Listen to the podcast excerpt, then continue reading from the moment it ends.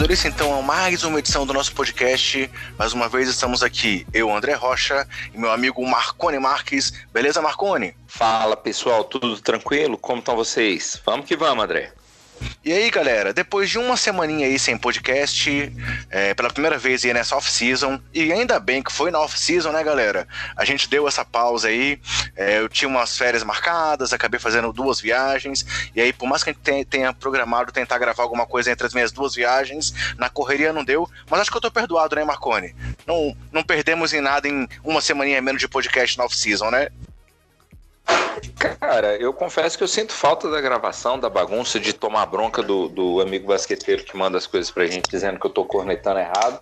Mas a gente supera aí, você tá perdoado, vai não peques mais. Tranquilo. Então, galera, voltando hoje aqui com tudo, é, a gente vai tratar sobre três assuntos principais aqui nesse podcast, que vai ser o primeiro deles, a prévia da Copa do Mundo de Basquete, que já começa agora no próximo dia 31 de agosto. É, o segundo assunto foi a contratação aí definitiva já de Dwight Howard pelo Los Angeles Lakers, para substituir o lesionado DeMarcus Cousins. E o terceiro assunto chave que a gente vai tratar foi a divulgação daquela pesquisa dos calouros, assim como a gente falou da pesquisa do GMs já algumas edições, hoje a gente vai falar sobre o que os, os calouros esperam deles mesmos para a próxima temporada da NBA. É, mas antes disso, pessoal, aqueles recados gerais para vocês. Nosso podcast está disponível nos principais agregadores e no Spotify, sempre com o nome Basqueteiros. Nós temos também os perfis nas principais redes sociais, com o nome Basqueteiros e o nome do usuário, arroba BasqueteirosNBA. E temos também o nosso grupo de WhatsApp, como a gente tem divulgado aí nas últimas edições para todo mundo. Nós criamos um grupo no WhatsApp para substituir aquela nossa lista de distribuição que você tinha que adicionar na agenda, procurar a gente então, se você quiser entrar nesse grupo para receber o conteúdo em primeira mão, é só procurar nas nossas redes sociais lá o link que normalmente a gente fixa com o endereço do grupo do WhatsApp. E esse grupo serve para a gente divulgar o conteúdo em primeira mão para vocês. Não é um grupo de conversação, porque a gente não tinha tempo de fazer uma moderação ativa, e aí para não fazer um grupo que não pudesse ser moderado por nós, nós preferimos botar um grupo fechado só para envio de conteúdo. Mas é muito legal porque vocês garantem assim receber tudo assim que é publicado por nós. Mais alguma coisa que eu esqueci de falar para o pessoal, Marconi? Sobre acompanhar as redes sociais do Basqueteiros e sobre entrar no grupo do WhatsApp. Pessoal, cola, aproveita, deixa que é o seguinte, está chegando uma data especial para os basqueteiros. A gente tem uma, uma comemoração muito especial para a gente que está se aproximando e vai ter novidade por aqui. Acompanha lá, vai vendo que a gente vai publicando para vocês, que aos poucos a gente vai dando as pistas do que, que vai chegar por aí de novidade para vocês. Perfeito. Bem lembrado, Marconi. O nosso podcast está próximo do nosso primeiro aniversário, pessoal. Então, realmente, como o Marconi falou, siga a gente, interaja com a gente lá nas redes sociais, entra no grupo do WhatsApp, que vem coisa boa aí pela frente. Vamos que vamos, Marconi. Vamos falar dos assuntos principais do podcast agora, então? Vamos que vamos, que tem coisa pra gente comentar aqui. Tem polêmica, como sempre.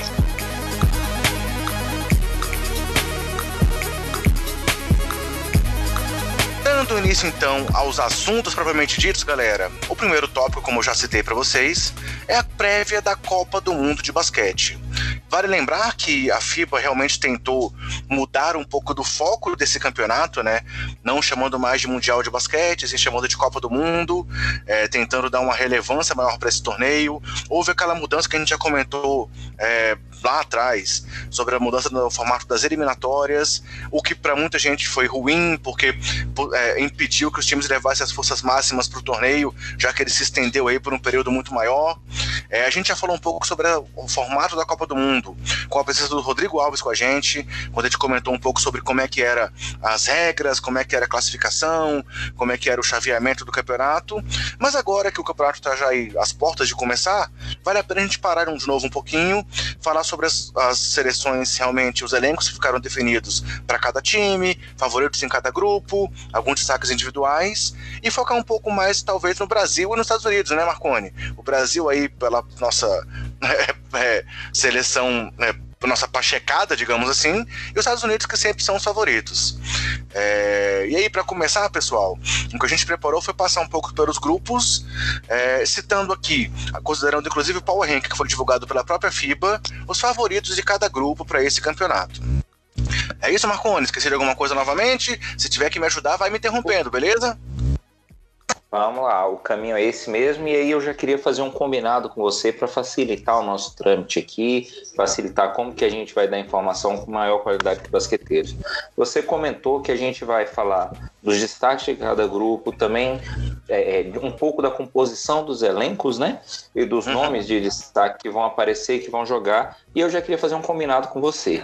É, quando a gente for falar de alguma seleção cujo idioma de origem seja ou anglo-saxão ou uma língua neolatina, pode deixar que eu mesmo falo o nome dos caras.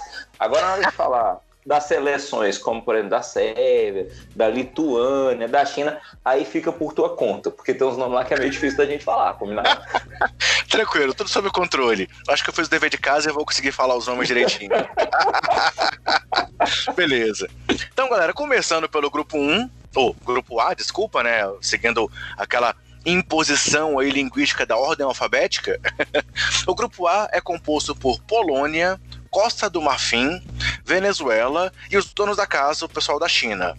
E aí, considerando o Power Ranking que foi divulgado pela própria FIBA, os favoritos nesse grupo seriam a China e a Polônia.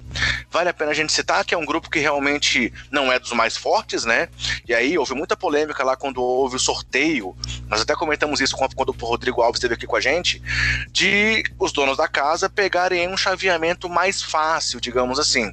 Afinal, essa primeira fase, a China tem tudo para passar em primeiro lugar.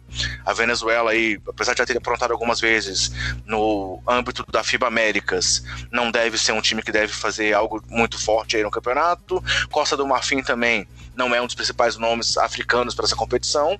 E mesmo a Polônia não está na primeira linha do basquete europeu, né, Marconi? É, a verdade é que a polêmica ela é válida, principalmente para a gente pensar que é o dono da casa, que é um mercado em que o basquete tenta entrar com, com, com maior força, com maior alcance, com maior amplitude, desde a Alming, se a gente for pensar, né, do impacto que ele levou para a NBA e o tanto que expandiu o basquete na China. E, e é como você falou, André, dificilmente a China não avança com um grupo desse né? Teria que dar muito azar, teria que ter muita zebra aí, ainda mais jogando em casa. Agora, você trouxe um ponto que eu acho interessante, que é a questão da Venezuela, né? Você falou assim, ah, a Venezuela, às vezes nós aprontamos na fila Américas aqui e tal. A Venezuela é um elenco que tem evoluído de uma forma bacana, né? De uma forma consistente. Não acho ainda que tenha um nível muito grande pra gente, ó, oh, que basquete bonito se vê e tal. Não é isso. Agora, sabendo que a Polônia também não está lá, essas coisas tá um pouquinho mal das pernas, a Venezuela quebrar as pernas da Polônia e ser azarão e passar no lugar dela, não custa. Eu, eu é. acho que o Power Rankings, nesse ponto aqui, a tendência dele acertar é muito grande, botando a China e a Polônia. Mas se a Venezuela, quem sabe, né, der um trabalhinho para a Polônia lá, ela tem chance de passar no grupo sim. Realmente, não seria nenhum absurdo que isso acontecesse. É, é, é, como eu falei, a Venezuela costuma aprontar e vai que ela rouba realmente um jogo da Polônia, ou a Polônia tropece, sei lá, é, não, conta Costa do Marfim acho muito difícil. Mas sim, concordo contigo. Não é totalmente descartada a Venezuela, não. Ela seria a terceira força do grupo. É... Seguindo em frente, falando agora do grupo B, ele é composto por Rússia, Argentina, Coreia e Nigéria. E aqui já temos um, um, um, um pouco mais do que comentar, porque a Rússia não está talvez assim na sua melhor forma.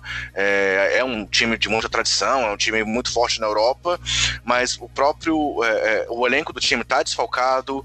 É, o próprio Alexei Shved, que é o principal jogador do time, está machucado e não vai estar na competição.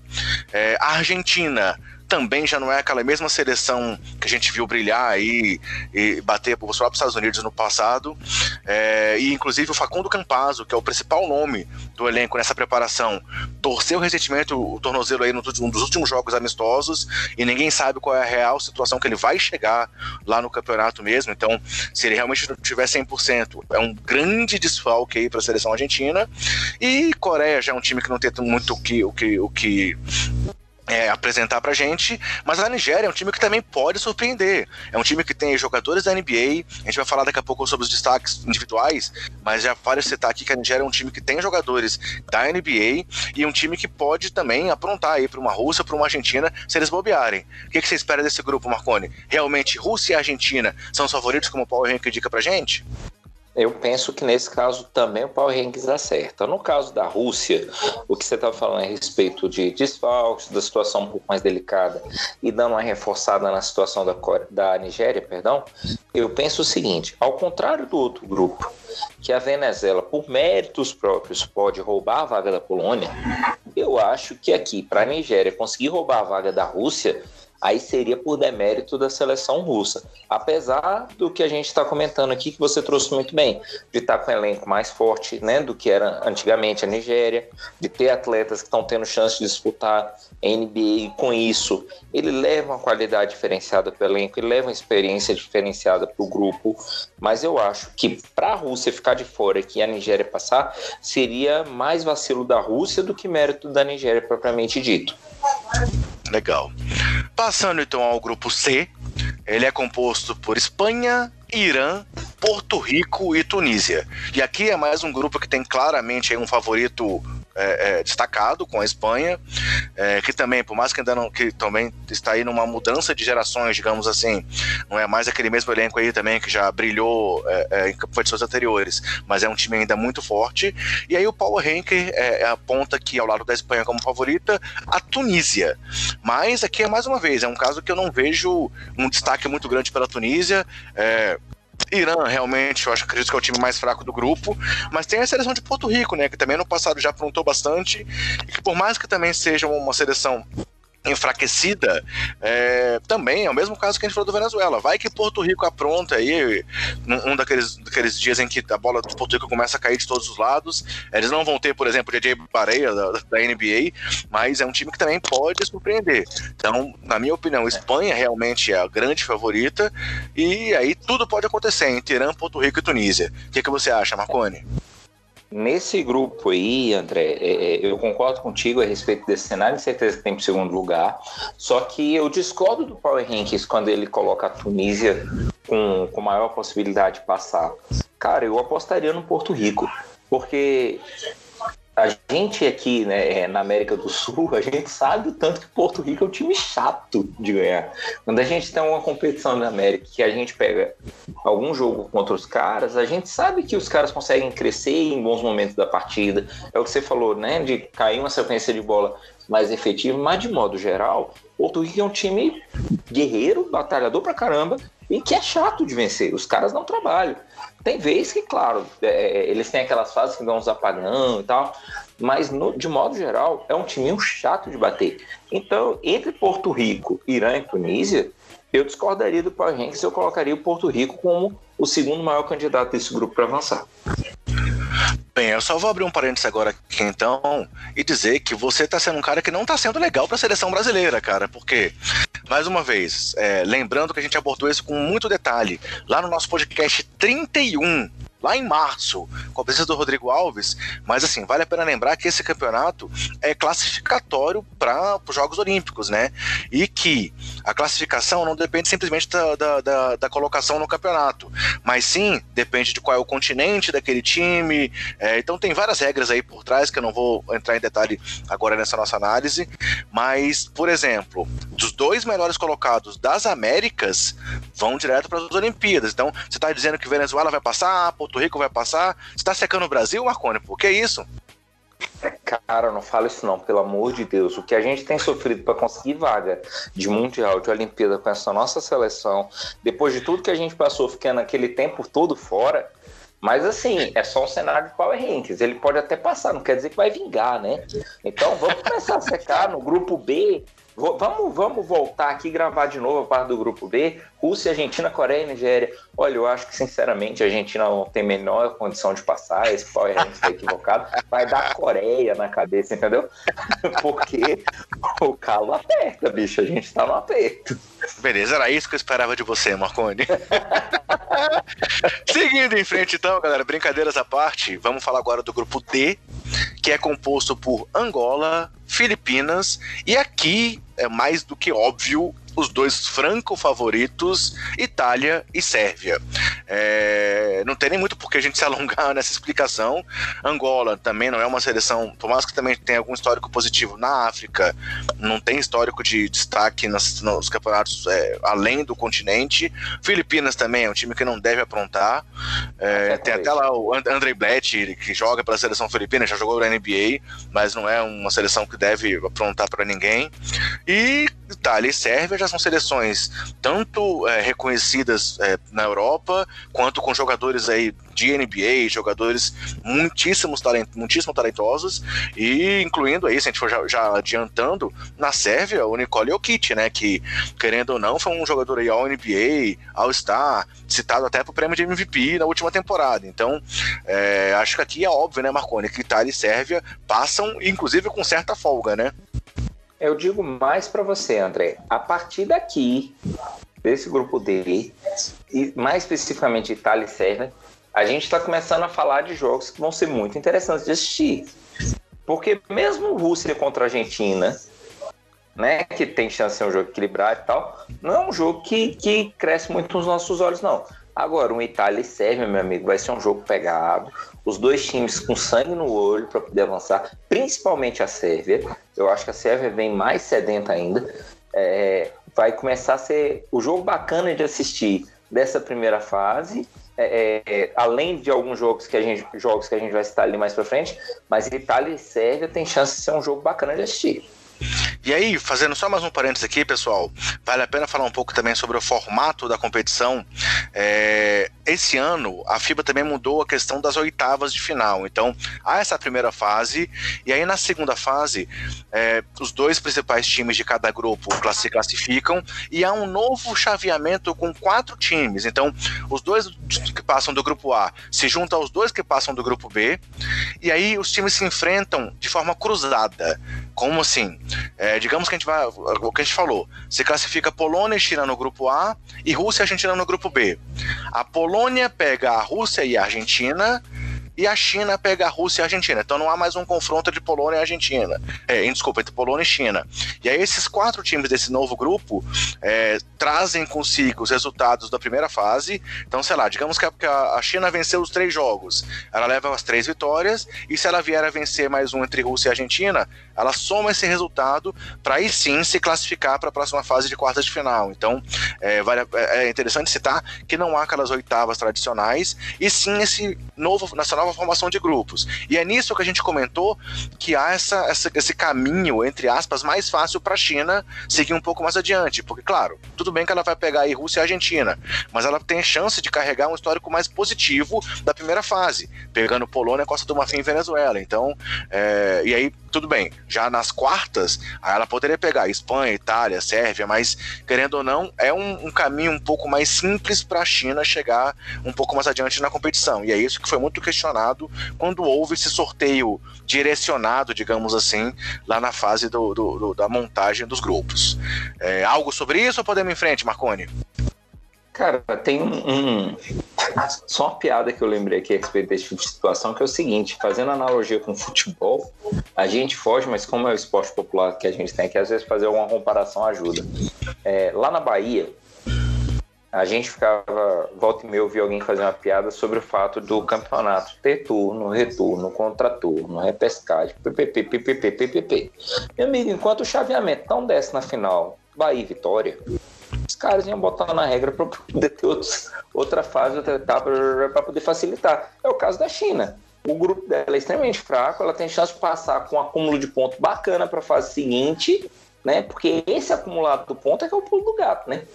Enquanto você tem um grupo que a gente está falando ali, Itália serve e tal, algum outro grupo mais equilibrado, o Brasil a gente sabe que ele deve passar um aperto também em algum momento, os caras, em tese, têm chance de passar com um acúmulo de ponto muito bacana. Mas é aquela coisa, né, meu amigo? Lá na frente, quando a, a, chinela cantar para valer, a gente sabe que os caras não vão aguentar o tranco. Então, vamos, vamos deixar quieto esse negócio dessa polêmica da, da, de como formou as oitavas e tudo, do próprio sorteio, e deixar os caras curtirem o negócio em casa e no máximo na oitava eles voltam para descansar. Passando então para o outro lado, galera, os grupos E, F, G e H. O grupo E é formado por Turquia, República Tcheca, Estados Unidos e Japão. E aqui os favoritos pela Power Rank lá da FIBA, obviamente, estão os Estados Unidos e a Turquia. E aí, falo, comentando um pouco sobre a Turquia, realmente a Turquia já foi uma equipe muito, muito forte. E agora, por mais que ela não seja tão, tenha aquela força de, de, tempos atrás, eu também entendo que ela está um pouco acima ali da República Tcheca.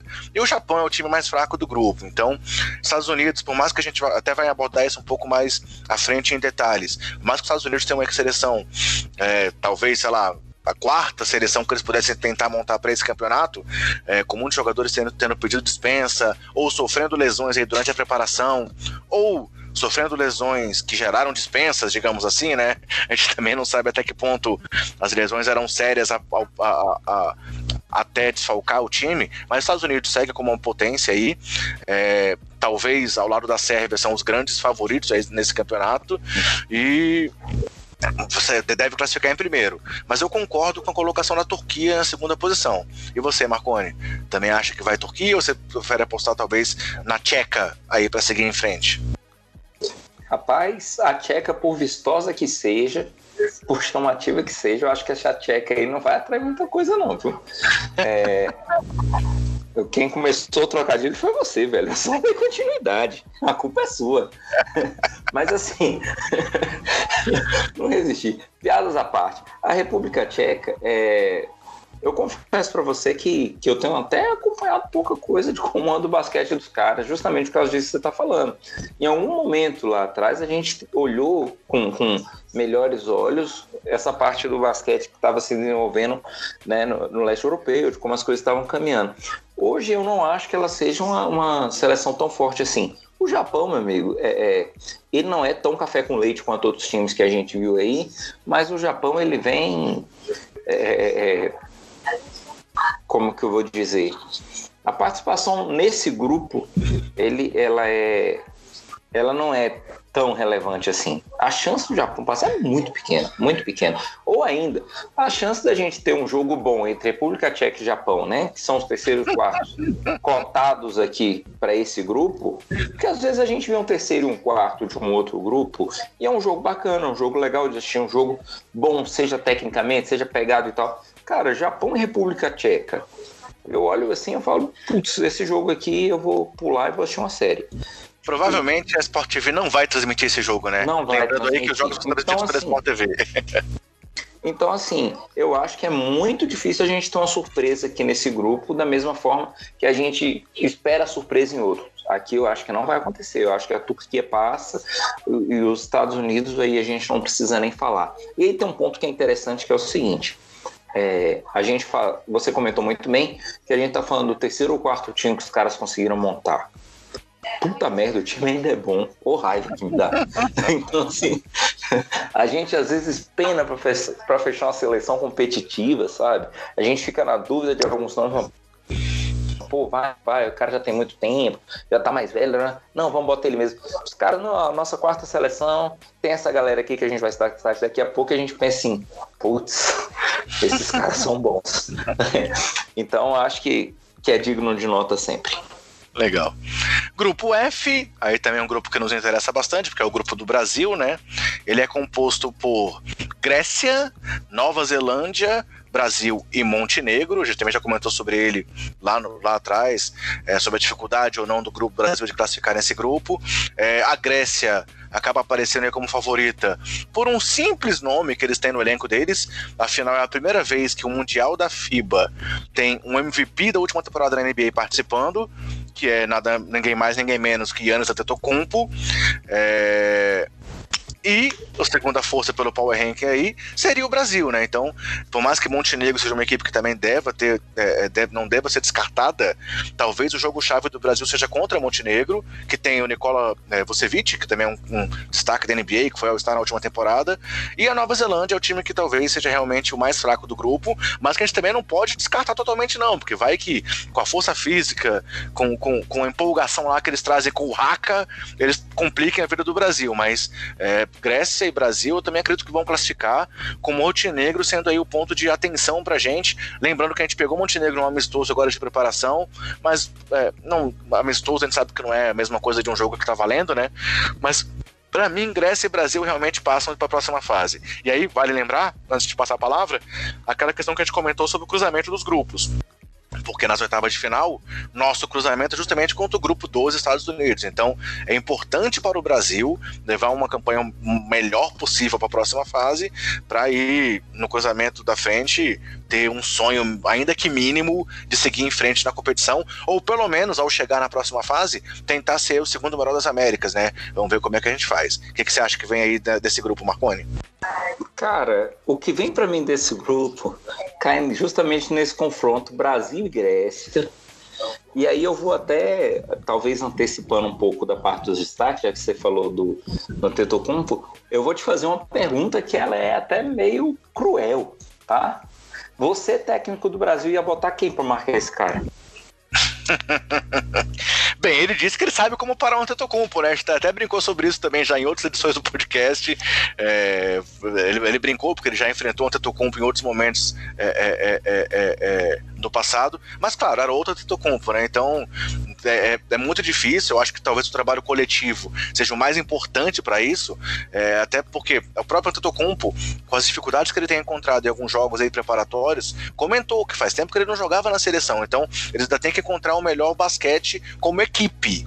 Mas se a gente for pensar em uma marcação individual, para mim é o Bruno Caboclo, cara, que com aqueles braços gigantes lá também que ele tem, é o cara que poderia atrapalhar. Porém, o Caboclo é um cara que às vezes passa um pouco por problemas de faltas, né? Teria que ser uma situação que teria que ser bem dosada ali para que ele também não, não se, se prejudicasse e ficasse fora de grande parte do jogo ao forçar a marcação do Yannis. Mas para mim o Caboclo é o cara mais indicado pelo porte físico para essa marcação do Tetocompo. O que, que você acha? Cara, é, eu fico com o coração partido de não poder falar que eu colocaria o Alex para colar em cima desse cara para dar trabalho. Porque o Alex, né, além de ser menor, não ia ter braço para acompanhar o braço do Atentocumpo. Se a gente colocasse o Alex em cima desse cara, ia dar um trabalho. Mas aí a questão de altura, de braço, não dá, né? Mas o Alex é o melhor marcador. Para mim, é o melhor jogador de defesa que a gente tem no Brasil já tem muito tempo. É, eu acho que eu colocaria o Marquinhos, cara, em cima dele. Por conta é, até de, de de ter uma mobilidade um pouco maior do que a do caboclo, de ser um pouquinho maior do que o caboclo, eu acho que isso faria diferença. Mas é uma dor de cabeça que a gente tem. Eu penso que assim, a gente. A, a, a Grécia, enquanto franca favorita do grupo, não daria tanta abertura dessa assim, considerando é, principalmente a questão do MVP. Ela tem um elenco forte, ela tem um time bom. Agora, é, é não dá para colocar a Grécia em relação à Nova Zelândia, Montenegro e principalmente ao Brasil, do mesmo jeito que a gente olha para os Estados Unidos e os demais times do grupo dele. Eu acho que a diferença não é tão grande assim, a disparidade não é tão absurda. O Brasil consegue compensar essa disparidade da Grécia se fizer um jogo bem encaixado, se conseguir encaixar uma defesa bacana, como você falou, né? É, o coletivo trabalhando para tentar neutralizar de alguma forma o Atentocumpo. Agora sim, o Brasil está num grupo que ele é muito delicado, a gente falou isso em outros pods, em outros momentos, e a gente eu não posso dizer para você que eu tô tranquilo. Pegar e falar assim, não, pelo menos para oitava a gente vai. Porque vai com a Nova Zelândia e o Montenegro dar uma tropeçada na gente, né? Bota a perninha lá e a gente cai. Mas eu, eu, tenho, eu tenho uma esperança boa com esse grupo. Eu acho que a gente comentou isso em outro momento o elenco tá tendo um bom nível de renovação, apesar de ter uma galera que já tá tem muito tempo, já é mais velha guarda, por assim dizer, mas eu tenho uma boa esperança. Vamos ver o que é que vai dar. Esse grupo aí a gente tem que ficar muito de olho nele. Beleza. Grupo G, é composto por República Dominicana, França, Alemanha e Jordânia. E aqui também, mais uma vez, os dois times europeus surgem como favoritos, né? A França, inclusive, é um dos favoritos ao campeonato, e a Alemanha também tem alguns destaques individuais vindos da NBA. É, até porque a República Dominicana é um time que não consegue levar os principais jogadores para as competições já faz um tempo. Poderia ter, por exemplo, a gente até, até fez uma divulgação no Twitter quando saiu o sorteio do grupo. Poderia ter Al Horford, poderia ter Carl Anthony Towns, mas eles não defendem a seleção, né? Então. É... E a Jordânia nem se fala, né? Uma seleção que não vai fazer frente para essas potências europeias. Então, França e Alemanha surgem como favoritos nesse grupo G, né, Marconi? Cara, é, você falou da República Dominicana, duas coisas que eu queria ver E aí, assim, né? É, é, longe de mim tá secando o Brasil, não é isso. Quando eu tivesse para outro time das Américas. Mas se a República Dominicana tivesse chance de levar o elenco dela completo e caísse num outro grupo, né? De preferência não o nosso, óbvio, mas caísse num outro grupo, cara, fácil que ela passava de primeira fase. Você bota essa República Dominicana nesse grupo da China, se ela tivesse o time completo, volto a dizer, ela passava fácil. Se ela caísse no grupo da Argentina, eu não duvido que ela tiraria a Rússia. Porque é um time que, se estivesse completo, a gente vai falar isso 10 vezes, é um time que ia fazer frente para muito time grande, cara. Né? E às vezes a gente não percebe isso. Mas é o que você falou, França e Alemanha a gente não tem muito o que discutir aqui não. Os caras vão passar e vão passar com facilidade. Vão chegar descansados na outra etapa. Chegando então ao último grupo, né, o grupo H. É, na época do sorteio foi chamado do grupo da morte, que talvez fosse o grupo mais equilibrado aí é, nessa primeira fase. É, ele é composto por Canadá, Senegal, Lituânia e Austrália. E aí surgiram como favoritos aqui até esse momento os times da Lituânia e da Austrália. Até porque o Canadá, que era um time, até já comentamos aqui também, falamos sobre quem o Canadá poderia ter, que a gente até citou, se não me engano, eram 15 nomes NBA que poderiam estar no time do Canadá. E se a gente for pensar agora realmente no, no elenco final deles, o principal nome é Corey Joseph. Eles passaram pelo mesmo problema que os Estados Unidos, de vários períodos de dispensa, lesões, é, é, é, que dificultaram essa, essa formação. Então, o Canadá, que era talvez um dos times que poderia ser brigar por essa vaga, se enfraqueceu. E Senegal surge como a segunda principal força da África nessa competição, ao lado da Nigéria, mas também está um pouco atrás de Lituânia e Austrália. Então, para mim, eu concordo com o Power Ranking. É, a Lituânia é um time que sempre é, aparece com força aí, tem tradição na Europa e nos campeonatos mundiais, e a Austrália, inclusive, bateu os Estados Unidos na preparação agora recentemente. Então, para mim, Lituânia e Austrália realmente seguem em frente devido ao enfraquecimento do time canadense. Você concorda, Marconi?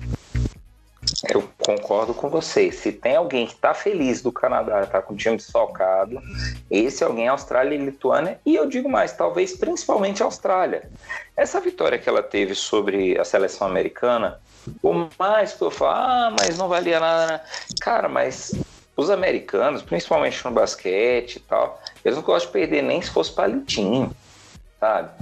O amistoso pesa sim, por mais que ah, é pré-temporada, ah, é o time 3 ou 4, como a equipe do Basqueteiros fala com muita propriedade, tal. Mas assim, eles bateram os Estados Unidos. Não é todo mundo que pode bater a mão no peito e dizer isso. Eu ganhei uma partida dos Estados Unidos. É um grupo muito pequeno que fala, inclusive. Então, vamos ficar de olho. Se eu, eu, eu tenho as minhas dúvidas se ele tem bala para ser campeão tá? E aí tem um ponto que você vai achar engraçado o que eu vou dizer. Ah, o time que ganha dos Estados Unidos não vai ser campeão? Não necessariamente. Às vezes naquele dia, né, o universo se alinhou, o trabalho técnico conspirou, blá, blá, blá, os caras ganharam dos Estados Unidos. Mesmo que eles voltassem a ganhar dos Estados Unidos num eventual chaveamento cruzado na Copa do Mundo, não necessariamente eles seriam campeões. Porque quando eles pegassem as outras seleções que não são é, os Estados Unidos, né, ou o time que mundo quer bater, às vezes a configuração de jogo, o estilo de jogo muda de um modo tal que os caras talvez não consigam vencer. Isso é uma coisa que me dá esperança enquanto brasileiro. Mas o feito que os caras fizeram foi maravilhoso. E aí, só fazendo aquela projeção que a gente citou ali nos outros, nos outros cruzamentos, a gente pode ter na próxima fase um cruzamento que tenha França, Alemanha, Lituânia e Austrália. Então, realmente, as oitavas para essas equipes seriam talvez aí um verdadeiro grupo da morte novamente, para depois cruzarem, chegarem até encarar Estados Unidos, Grécia, e aí lá no eventual final pegar o pessoal do outro lado, com Espanha, Argentina, Rússia. É, mas, para mim, o, o, favoritismo de Lituânia e Austrália nesse grupo é inquestionável. Vamos falar um pouco agora, agora dos destaques individuais da competição, Marconi? Vamos daquele jeito que a gente combinou dos idiomas. Beleza, então, começando pela equipe americana, é, vale a pena citar aqui. Os Estados Unidos eu vou citar o elenco completo, né, só para que a gente passe por todos os nomes. É, quem ficou na lista final dos Estados Unidos foi Harrison Barnes, é, do Sacramento Kings, Jalen Brown, do Boston Celtics, Joe Harris, do Brooklyn Nets, Brook Lopes, do Milwaukee Bucks, Chris Middleton também do Milwaukee Bucks, Donovan Mitchell do Utah Jazz, Mason Plumlee do Denver Nuggets, Marcus Smart do Boston Celtics, Jason Tatum do Boston Celtics, Miles Turner do Indiana Pacers, Kemba Walker do Charlotte Hornets e Derek White do San Antonio Spurs. É, a gente até em algumas edições anteriores, galera, a gente estava pensando em durante o decorrer das dispensas e citando quem estava é, saindo da seleção, tal, mas a gente preferiu chegar no desenho final antes de citar isso. Então, Marconi, realmente, como a gente já disse aqui, não podemos dizer que é um time dos principais que eles poderiam marcar, né? Até porque, se a gente for pensar em franchise player, apenas o Kemba Walker está presente nessa competição, né, Marconi?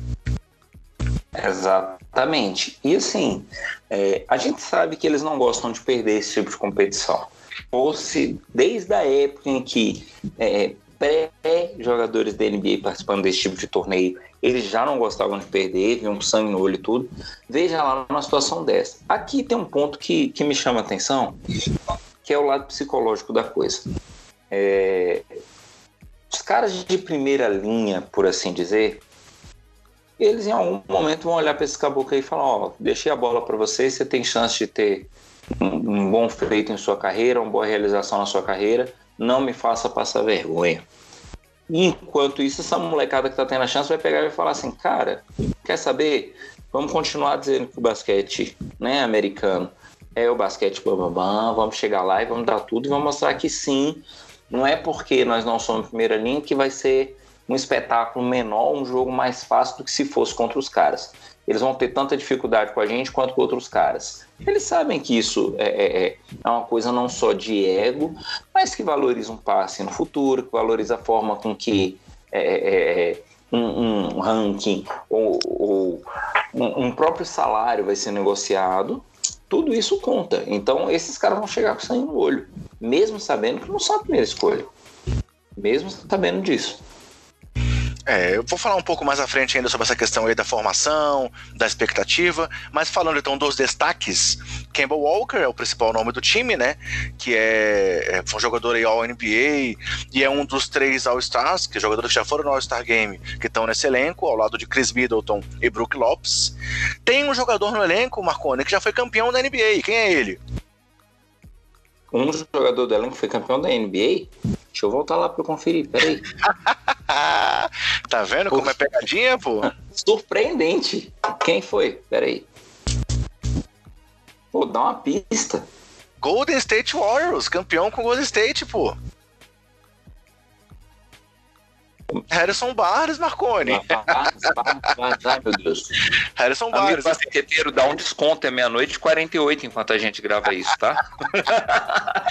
Beleza, assim, é porque realmente a gente esquece, né, que o Barnes é, era daquele time, time que começou essa geração aí do Golden State, e aí depois, na, na derrota pro Cleveland, ele, ele foi um dos, dos saques negativos e acabou saindo de lá depois, mas Barnes é um cara que tem um título da NBA, então também a gente pode estar como destaque, e aí eu trouxe três nomes jovens como destaque do elenco também, que são Donovan Mitchell, Mitchell, Miles Turner e Jason Tatum. O Turner foi líder de tocos na última temporada, né? E o Mitchell e o Tatum são jogadores muito jovens e que tem muito a, a acrescentar. É... Aí só citando o Tatum, é um dos quatro jogadores do Boston Celtics nesse time que ficou para essa composição final. Seguindo aqui adiante com os outros destaques, outro time que a gente tem que destacar, já citamos esse destaque aqui, é o Yannis Antetokounmpo, né? Que é a primeira vez que um MVP da NBA no ano anterior participa de um mundial. E aí ao lado dele tem um dos, um dos irmãos dele tá lá também, que é o Tanassis Antetokounmpo. É, o Costas foi cortado, o que é um absurdo. Eu acho que o Giannis tinha que ficar com raiva e fazer greve porque tiraram os irmãos deles da seleção. Mas aí. Ele podia fazer um time para jogar um mundial de, de de trio, né? Três contra três. Rapaz, eu, eu, olha que eles podiam dar trabalho nessa brincadeira aí. Oh. é, seguindo em frente aqui, como nós falamos, um dos times principais do campeonato é o time da Sérvia, que tem o Nicole Jokic, que a gente já citou também, que é um outro, dos, outro All-Star que tá nessa competição, mas não é o único nome de destaque na NBA no time da Sérvia. Tem também o Bogdan Bogdanovic, do Kings, o Nemanja Belica, que também é do Kings, e o Boban Marjanovic, né, o nosso gigante gigantão favorito lá, que agora tá no Dallas Mavericks e que também tá nessa seleção. E aí vale só citar o desfalque que eles têm aqui do Middles Teodesic, que passou para a NBA recentemente aí, mas não se firmou no basquete americano, voltou para a Europa e está machucado e não vai jogar o Mundial. Mas é... é um ótimo jogador de basquete europeu. Oh, para mim é um dos grandes armadores dessa geração, concordo plenamente contigo. Seguindo em frente aqui para mais uma seleção de grande destaque, que é a seleção espanhola. Eles não têm mais o Paul Gasol, mas tem agora ainda tem o Mark Gasol no, no elenco. Tem também os irmãos Hernan Gomes ainda lá é, disponíveis, o Willie Hernan Gomes e o Juancho Hernan Gomes, ambos também jogadores de NBA ainda. Rick Rubio, também está aí nesse elenco, que é um jogador que parece veteraníssimo, mas que na verdade surgiu muito jovem e não chegou onde se esperava dele, mas também é um armador que pro nível FIBA é muito, muito bom. E eu trouxe dois nomes que não são da NBA aqui para essa lista. Um deles já passou por lá, que é o Rudy Fernandes, e o Sérgio Liu, que é um cara que tem muito destaque, muito tempo aí no basquete europeu e que é destaque da seleção é, espanhola também há muito tempo. Se você quiser comentar algum nome específico, você me interrompe. Posso ir em frente? Beleza, pode seguir. Seguindo aqui para outra seleção que é favorita ao campeonato, a seleção da França, que tem o defensor do ano aí na NBA, Rudy Gobert, além de Nicolas Batum, que é outro veterano aí de NBA e que contribuiu muito pela seleção, Evan Fournier, também do Orlando Magic, e aí nomes que não estão na NBA, que é o Nando Decolou, que já passou por lá, mas não está mais, é, o Theo Maledon, que é um jovem aí que, vem, que promete ainda ir para a NBA mais para frente, é, talvez aí seja até bem colocado no próximo draft, mas ainda não chegou até lá, e temos três nomes aí que um está chegando agora na NBA, que é o Vincent Poirier, vai jogar no Boston Celtics a primeira temporada, e dois jovens, que são o Frank, Frank Ntilikina e o Helio Kobo do Phoenix Suns. Então, é um time que tem várias é, alternativas aí para jogar bem e que tem o Gobert como grande nome aí, como grande âncora defensiva, né? Âncora no lado positivo, para poder complicar a vida dos adversários na Copa do Mundo. E aí, falando de mais dois times também, que são times que têm grandes é, nomes de destaque individual, a Lituânia tem o Jonas Valanciunas, da NBA também, né? Que tá lá no Memphis Grizzlies. Tem o Domantas Sabonis, filho aí do grande Arvidas Sabonis, que é, é, joga no Indiana Pacers. E tem o Mindaugas Kumiskas, que já jogou no New York Knicks, mas também já saiu da NBA. E a Argentina, os nossos irmãos aí, tem o Facundo... Facundo Campazzo, do Real Madrid, que, como nós já citamos, vem de lesão aí nos últimos jogos e não sabe, sabemos como ele vai estar é, no, no, campeonato em si. Temos o Nicolas Laprovítola, que é muito conhecido aqui do basquete brasileiro, né? jogou pelo Flamengo, teve uma passada rápida pelo San Antonio Spurs e foi MVP do último campeonato da Liga ACB, a Liga Espanhola, que é um dos maiores campeonatos do mundo, o La Provítola foi o MVP do torneio. Além do eterno Luiz Escola, que a gente até quando teve o Giovanni aqui com a gente pediu para ele comentar sobre a escola, a dificuldade de enfrentar a escola, que tá aí aos 39 anos. Garoto ainda, né, Marconi? 39 tá de boa, né? Um menino. mas que ele segue sendo um jogador aí de destaque no basquete FIBA também. Tá jogando na China, mas não perdeu ainda é, a força que ele tem ali, principalmente jogando dentro do garrafão. E o jovem também do Real Madrid, Gabriel Deck. E aí, o próximo nome da minha lista, próximo time da minha só, lista. Só um segundinho, André. Fala, pode no falar. No caso da, da Argentina, é, é, é, curioso porque dos destaques que você trouxe, você trouxe dois grandes carrascos que já fizeram a gente sofrer em variados momentos. Um é, é, pra gente que, que mora aqui em Brasília, que acompanhou o basquete de Brasília, a gente já passou raiva com o Lapro Vitor quando ele estava no Flamengo. Porque o cara é um craque, ele joga muito e, e ele teve um, um, ele teve umas temporadas muito boas no Flamengo. E o Escola é desnecessário falar, né? O tanto de raiva que ele já fez pro, pro povo brasileiro com seu desempenho na seleção argentina. E aí o ponto que você trouxe, né? Pô, o cara tá com 39 anos, ele já vai para enésima Copa do Mundo dele, né? Já foi para enésimas Olimpíadas e o cara consegue jogar em, em alto nível sabe? É impressionante, porque quando a gente olha para o esporte como um todo, a gente sempre fica naquela de, pô, a carreira do atleta é curta, pô, chega uma idade que o cara não vai render mais do mesmo jeito, papapá. Cara, respeitem os cabelos brancos, os caras velhos estão jogando pra caramba. Isso é verdade. Próximo time aqui da minha lista, aí a nossa, nossa seleção brasileira, né? Que eu também vou passar aqui pelo elenco completo do Brasil para a gente poder comentar é, é, não só os destaques, mas quem realmente vai defender o Brasil nesse campeonato. E aí o time é composto. Primeiro começando com os destaques. Os três nomes que ainda são nomes NBA no elenco são o Bruno Caboclo, que nós citamos, que teve essa melhoria lá nos últimos tempos e se firmou agora lá no Memphis Grizzlies. O Cristiano Felício, do Chicago Bulls. E o Didi, é, que ainda não tá lá, né? O nosso Marcos Lousada foi jogar um ano na Austrália, mas foi draftado pelo time do é, é, é New Orleans Pelicans. E aí temos os nossos veteranos, né? Ex-NBA. Leandrinho, Varejão, é, o próprio Marquinhos, que também já passou por NBA, é, o Alex já passou por NBA, é, o o Erta já passou para a NBA, e aí temos os outros jogadores compondo o elenco, como o Iago, o jovem Iago aí que jogou muito bem no amistoso contra a França, principalmente. Teve duas bolas que ele deixou o Gobert perdidinho, depois o Brasil acabou Sim. perdendo o jogo, mas o Iago foi muito bem contra um forte time francês. Imagina, deixar o Gobert perdido não é para não é muitos, né? É, Rafa Luz é o outro armador do time que também está compondo o elenco. Temos o Vitor Benite, que já está há alguns anos lá no, jogo, no basquete europeu e que foi muito bem na preparação agora do time. É, o Alex a gente já citou, o Marquinhos a gente já citou. Augusto Lima também é um jogador que jovem, é, 27 anos, mas já está muito tempo jogando na Europa, que também pode é, ajudar. E é isso no Didi e Caboclo, completando aqui a lista. É, já comentamos um pouco do que a gente espera dessa seleção.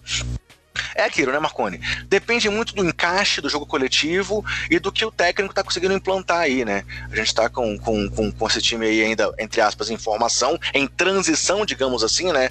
Os veteranos ainda não, ainda não deixaram o elenco, mas temos jovens aí promissores e que, por mais que não tenham papel de destaque onde eles jogam, tem talento para é, contribuir, mas a gente também sabe que não é um time de elite que é, digamos assim, é, podemos complicar, podemos passar de fase, mas não tem como ter expectativas muito grandes, né? É, a Corinha a gente falou, por exemplo, né, da idade do Escola, 39 anos. O Alex também já tem 39. Então, assim, a gente tem uma seleção que ela tá bem mesclada com pessoal de muita experiência, tanto é, no basquete americano, como o próprio Leandrinho ficou lá um bom tempo, teve um ótimo desempenho, chegou a ser sexto homem, tudo. É, até um pessoal que já tem uma experiência muito grande em tempo de seleção. Quando a gente olha a média de idade da nossa seleção, a gente está com 30 anos de média, uma média alta para esse tipo de torneio. Né? Se a gente for pensar, o, o time da, da, dos Estados Unidos, que, como a gente já falou hoje, não é, obviamente, o time principal, a média de idade dos caras é de 26 anos. Quer queira, quer não, 4 anos de média num torneio desse tipo é muita coisa, em termos de disposição, em termos de, de estilo de jogo e tudo mais. Mas é como você comentou muito bem, André.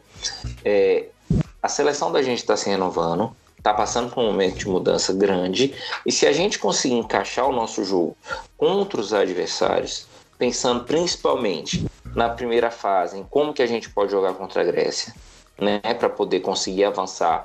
E aí nas oitavas a gente tem que que botar o joelho no chão e rezar muito, porque quem vier vem forte, né?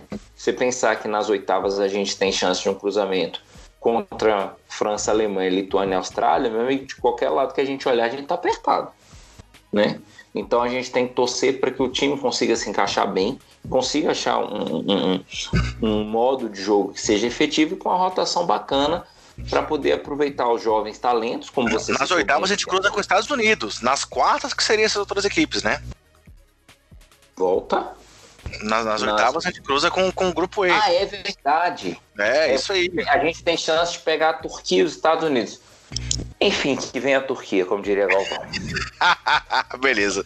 O último time que tem muitos destaques aqui na minha lista é a Austrália, que vem com Andrew Bogut. E aqui só um comentário específico, que a gente viu o Bogut quase não jogar lá pelo Warriors nos últimos playoffs. Mas ele é um cara que foi MVP do campeonato australiano e que no mundo FIBA ainda pode contribuir muito.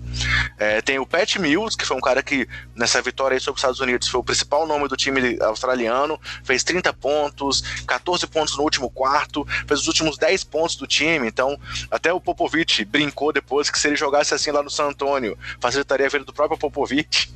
É, tem o, o, Joe Ingles, que é aquele cara que a gente já brincou aqui também, até, até é, falando um pouco sobre a forma física do cara, que ele é o, o jogador com mais forma de bancário aí que, que existe na NBA, mas que também é um cara que no mundo FIBA joga demais. O Della Vedova, que também é um cara também que contribui muito pela raça no mundo FIBA, e o Aaron Baines, todos nomes de NBA e que contribuem nas suas equipes.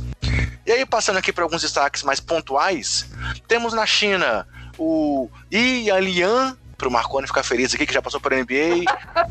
Zulki, que também foi draftado pelo Houston Rockets e que tá lá, são os dois principais nomes repete, do time. Quer que eu repita? Repete o primeiro, quero, primeiro destaque da China, eu queria que você repetisse, por gentileza, por favor, com sotaque. E, e Alian. e Zulki, o Zulki é mais fácil de falar. Eu acho que se um chinês ouve você falando isso, ele olha para você e responde a sua. Rapaz, você não viu que eu fiz até o olhinho puxado aqui agora para falar esses nomes. Vamos lá. Na Itália temos o Marco Bellinelli e o Danilo Galinari. São dois nomes também que contribuem muito na NBA e que nas suas seleções são os principais destaques. Na Turquia temos o Erzan Ilyasova, que é um cara também que é muito chato no, no de, na marcação, contribuiu com suas bolinhas de três, seus rebotes. O Sed Osman, que é um cara que é muito promissor, que tá lá no Cleveland. E o Forkan Korkmaz também está lá na NBA, NBA, contribuindo bastante com a sua juventude. Montenegro, a gente já citou que tem o Vucevic, né? Tá no grupo do Brasil e tem um dos All-Stars da NBA que estão nessa competição. Na Alemanha, temos o Dennis Schroeder, é, o Daniel Tais, do Boston, o Maxi Kleber, do, do Dallas, e o Isaac Bongar, que está lá no Wizards, que talvez seja o nome de menos destaque, mas também é um jogador de NBA. O Canadá, a gente já citou que tem o Corey Joseph como principal nome, além do Ken Burch e o Chris Boucher, dois jogadores também do Toronto Raptors. Na Nigéria, temos o Alfaru Camino e o Josh Okogi como grandes destaques que ainda estão na NBA. Na Tunísia, pra gente não citar que não tem ninguém, tem o Salamej, que é um gigantão lá, que jogou no Dallas recentemente, que tem aí no currículo o fato de ter se tornado um grande amigo do Luka Doncic. Temos na República Tcheca o Thomas Satoransky, que tá lá no Chicago Bulls, e no Japão, vale citar, o Rui Hashimura, né? Foi aí do último draft. É, o, o, o, o, da surpresa no último draft para muitos lá pela colocação que ele saiu, e que recentemente fez 30 pontos no jogo de classificação. Então, vale a pena até pela curiosidade de ver o Hashimura jogando, acompanhar o Japão para acompanhar esse jovem prospecto da NBA. Ufa, foram meus destaques, Marconi. Algum nome que eu esqueci que você queira citar como nosso destaque chinês aí, por acaso ou não? não, eu concordo com você, só que tem uma coisa das falas que você trouxe que eu acho que é importante a gente destacar para o amigo basqueteiro. À medida que a gente foi citando os destaques e a gente ia comentando e tal, falando de um ou de outro, você volta e meia falava assim: é muito forte no basquete FIBA, é muito forte no basquete FIBA. É muito importante a gente lembrar isso para o amigo basqueteiro. O estilo de jogo da NBA e inclusive algumas das regras, elas são diferentes do que a gente tem no basquete FIBA. O estilo de jogo FIBA ele é diferenciado, a forma que a equipe trabalha é outra, a forma com que mesmo os destaques individuais, aquilo que a gente chama de, de nome de franquia, né, na NBA, um nome de franquia de uma equipe que joga basquete FIBA, ele atua de uma forma totalmente diferente. E a gente precisa ter isso em mente. Porque toda essa galera que está aí, fora a seleção americana, cresceu jogando basquete FIBA.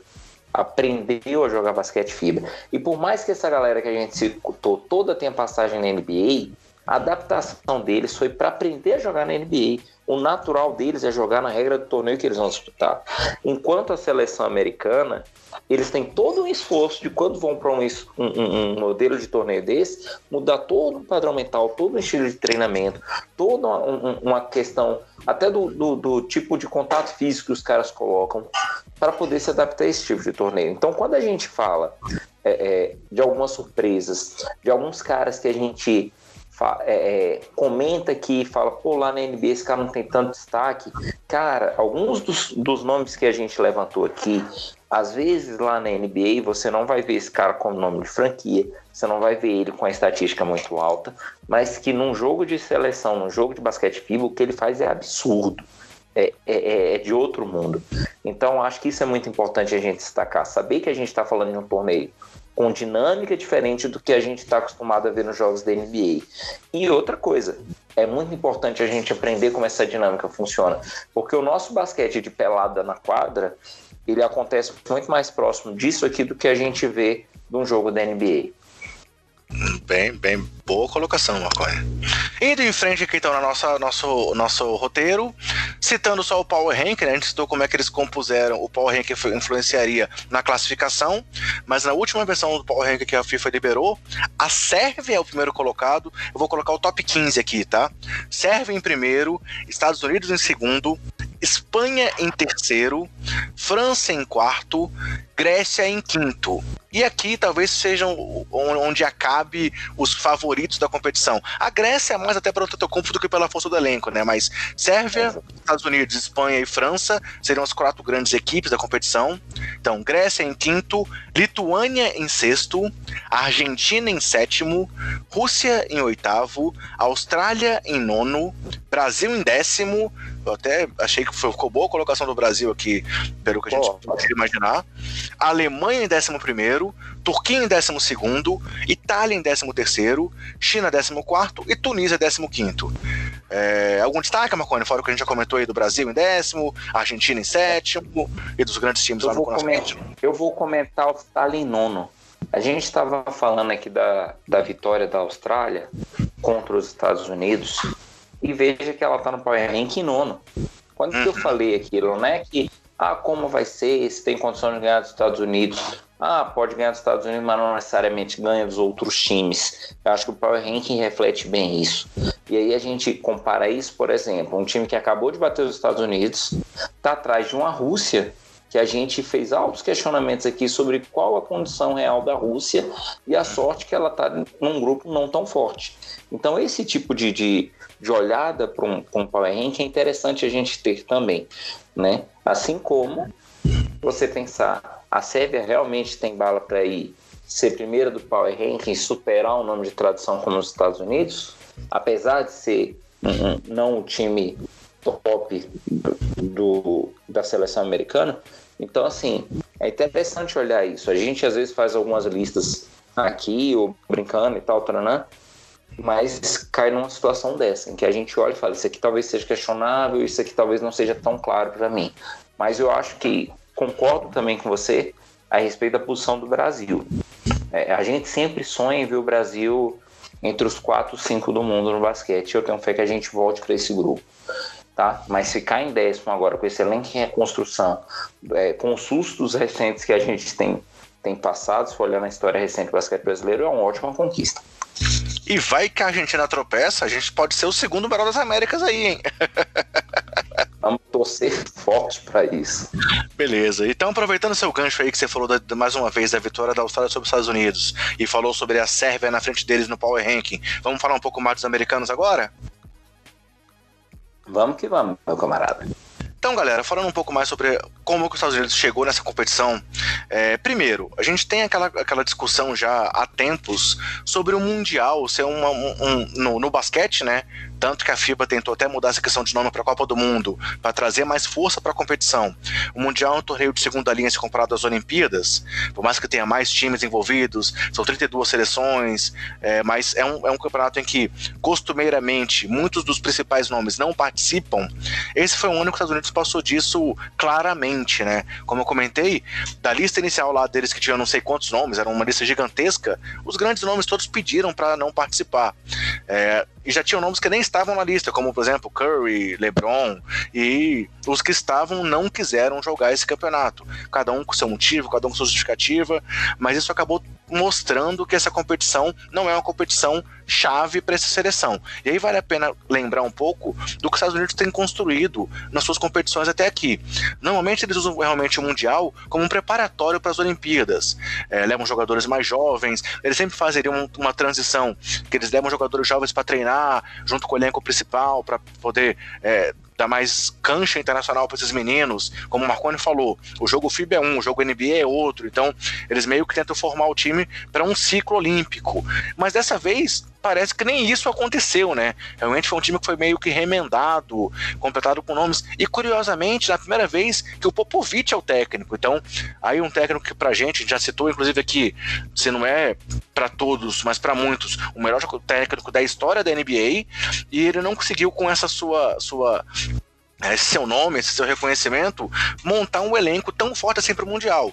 Você acha que é por conta do Mundial em si, Marconi? Ou realmente, sei lá, o que que levou essa debandada americana, na sua opinião, cara? Cara, esse ano a gente tá vendo uma série de coisas esquisitas acontecerem na pós-temporada. E para mim, talvez a debandada se deva ainda em partes por causa da free louca que a gente viu. Eu acho que isso ainda tem um pouco de impacto. Como que o pós-temporada, as negociações de contrato ocorreram.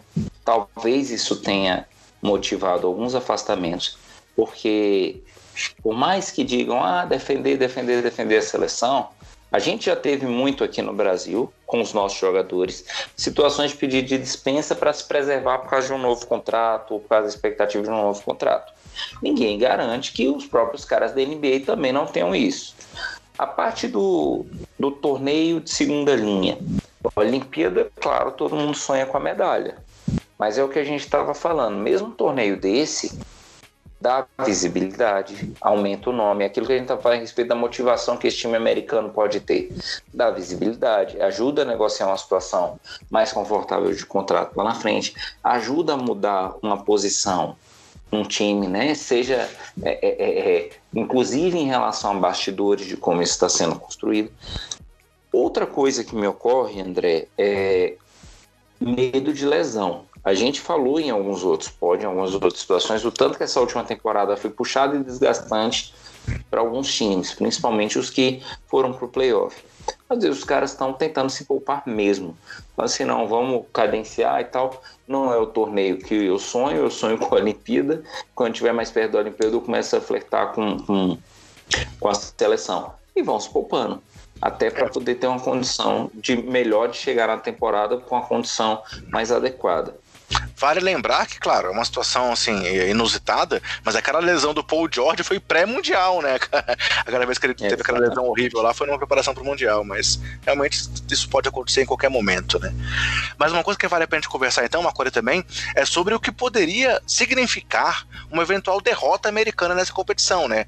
Porque assim, querendo ou não, por tudo isso que a gente falou, não é nada absurdo imaginar que, numa eventual final, a Sérvia, que foi, por exemplo, segundo na Olimpíada, e que tem o Jokic aí três anos mais experiente, é, um jogador muito mais completo do que na época lá da Olimpíada do Rio, é, vencer uma final dos americanos. Então, ou mesmo uma Espanha, uma França, é, não dá para dizer que é um absurdo que os Estados Unidos perca de uma França ou uma Espanha num, num momento como esse. Então, vale a pena a gente lembrar que é, essa derrota para a Austrália foi a primeira do time americano desde o Mundial de 2006.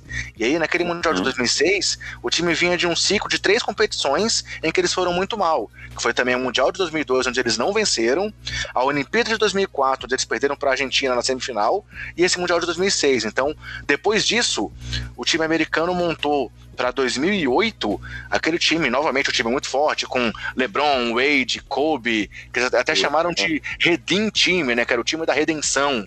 E aí, para muitos, era um time que era tão bom quanto o Dream Team, o que para mim é uma blasfêmia, mas, mas, tudo bem. Mas assim, vale a pena dizer que isso pode, pode ser um ciclo que está se repetindo.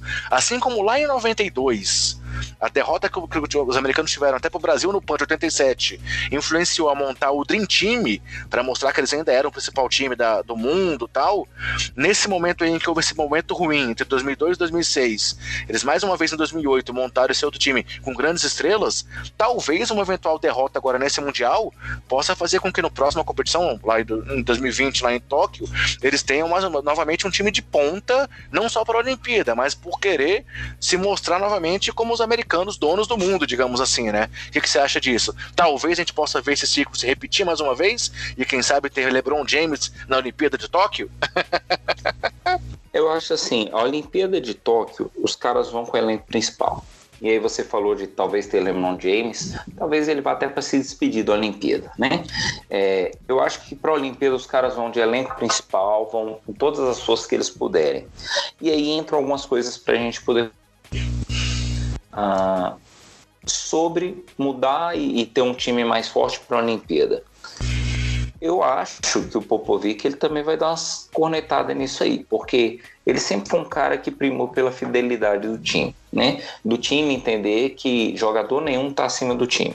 Ele sempre trabalhou isso com as equipes dele Como que ele vai lidar com isso em seleção?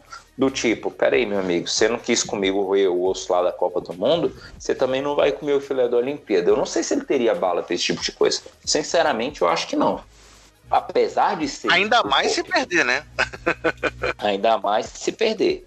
Outra coisa, se perder, é, e, e, eu acho que seria até rico a gente torcer para que isso acontecesse, né? Porque provoca alguns movimentos bacanas. Se perder, eu não acho que dá para associar a um, um, um, a um demérito do Popovic, acho que ainda não. Né? Ele está construindo um time, tudo, está numa dinâmica ainda. Eu não diria que é uma queda de produção devido à troca de técnico. Eu não, não iria por esse lado. E tem uma outra coisa que eu também queria fazer, que é o seguinte: tirar o holofote do time dos Estados Unidos e colocar nos demais times. Em que sentido? A gente reiteradamente, exaustivamente, a gente já comentou: ah, não é o time principal. Cara, mas assim, os outros times também têm grande mérito. Os outros times a gente tem comentado o tanto que eles estão chegando bem estruturados, o tanto que eles são competitivos e o tanto que eles podem dar trabalho. Alguns times desses, como a gente está falando aqui, a Sérvia, por exemplo, e tal, bateriam, se esse é o time 4, né? Bateriam o time 3, teriam grande chance de bater o time 2 e se não batesse o time 1, ia dar um trabalho danado para os caras. Então, vamos dar um mérito também para eles. É, é, uma, uma derrota no, no, na Copa do Mundo para a seleção americana não é prova nem de incompetência do Popovic e nem de ser exclusivamente o time 3 ou 4 e se fosse o time Bambamã ia passar. Né? É, é meio contraditório o que eu estou te dizendo, mas é para poder dar a ideia do seguinte: são duas situações diferentes.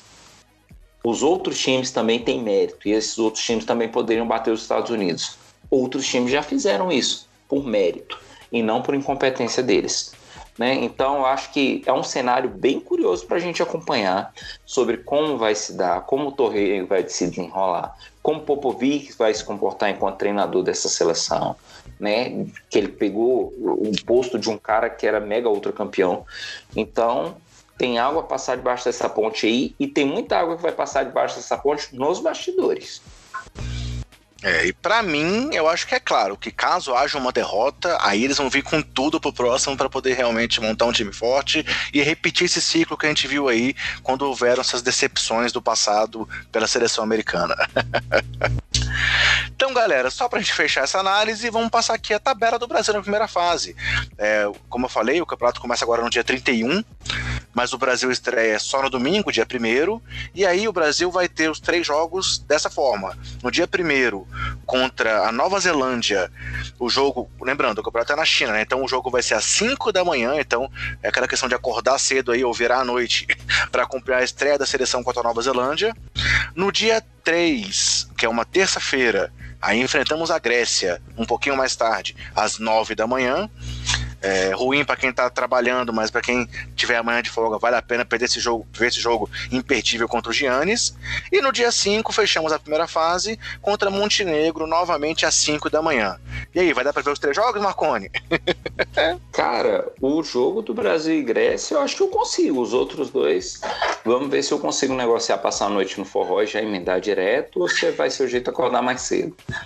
Beleza. Então é isso, galera. Vamos acompanhar o Mundial, vamos torcer pro Brasil acompanhar isso, os Estados Unidos vai decepcionar ou se ele vai realmente mostrar a força, mesmo com uma equipe que não é a equipe de ponta deles, e aproveitar os jogos de Espanha, Argentina, Sérvia, Grécia, França, para ver um basquete de qualidade, é, talvez não, como a gente comentou, nos, nos principais é, nomes de cada seleção, mas com jogadores que sim, tem muito a mostrar e que nesse mundo FIBA são os principais nomes do basquete. É isso, né, Marconi? É isso, eu queria pedir um favor para o amigo basqueteiro que está ouvindo a gente. Entre lá nas redes sociais e poste para a gente quem que você acha que vai levar essa Copa do Mundo. Se vai ser os Estados Unidos mesmo, se você acha que vai ser a Sérvia, como o Rank indicou, quem que você acha que vai ser o grande campeão e, na sua opinião, também quem vai ser o MVP do torneio. Manda lá para a gente, manda um comentário para a gente, para a gente poder ver o que, que vai ser, que a gente vai ter dessa opinião de vocês e tal, para a gente compartilhar no próximo pod.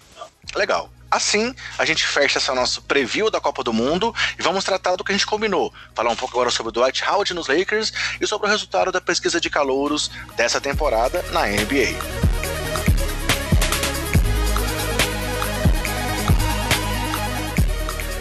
Passando então para o segundo assunto do nosso podcast, galera.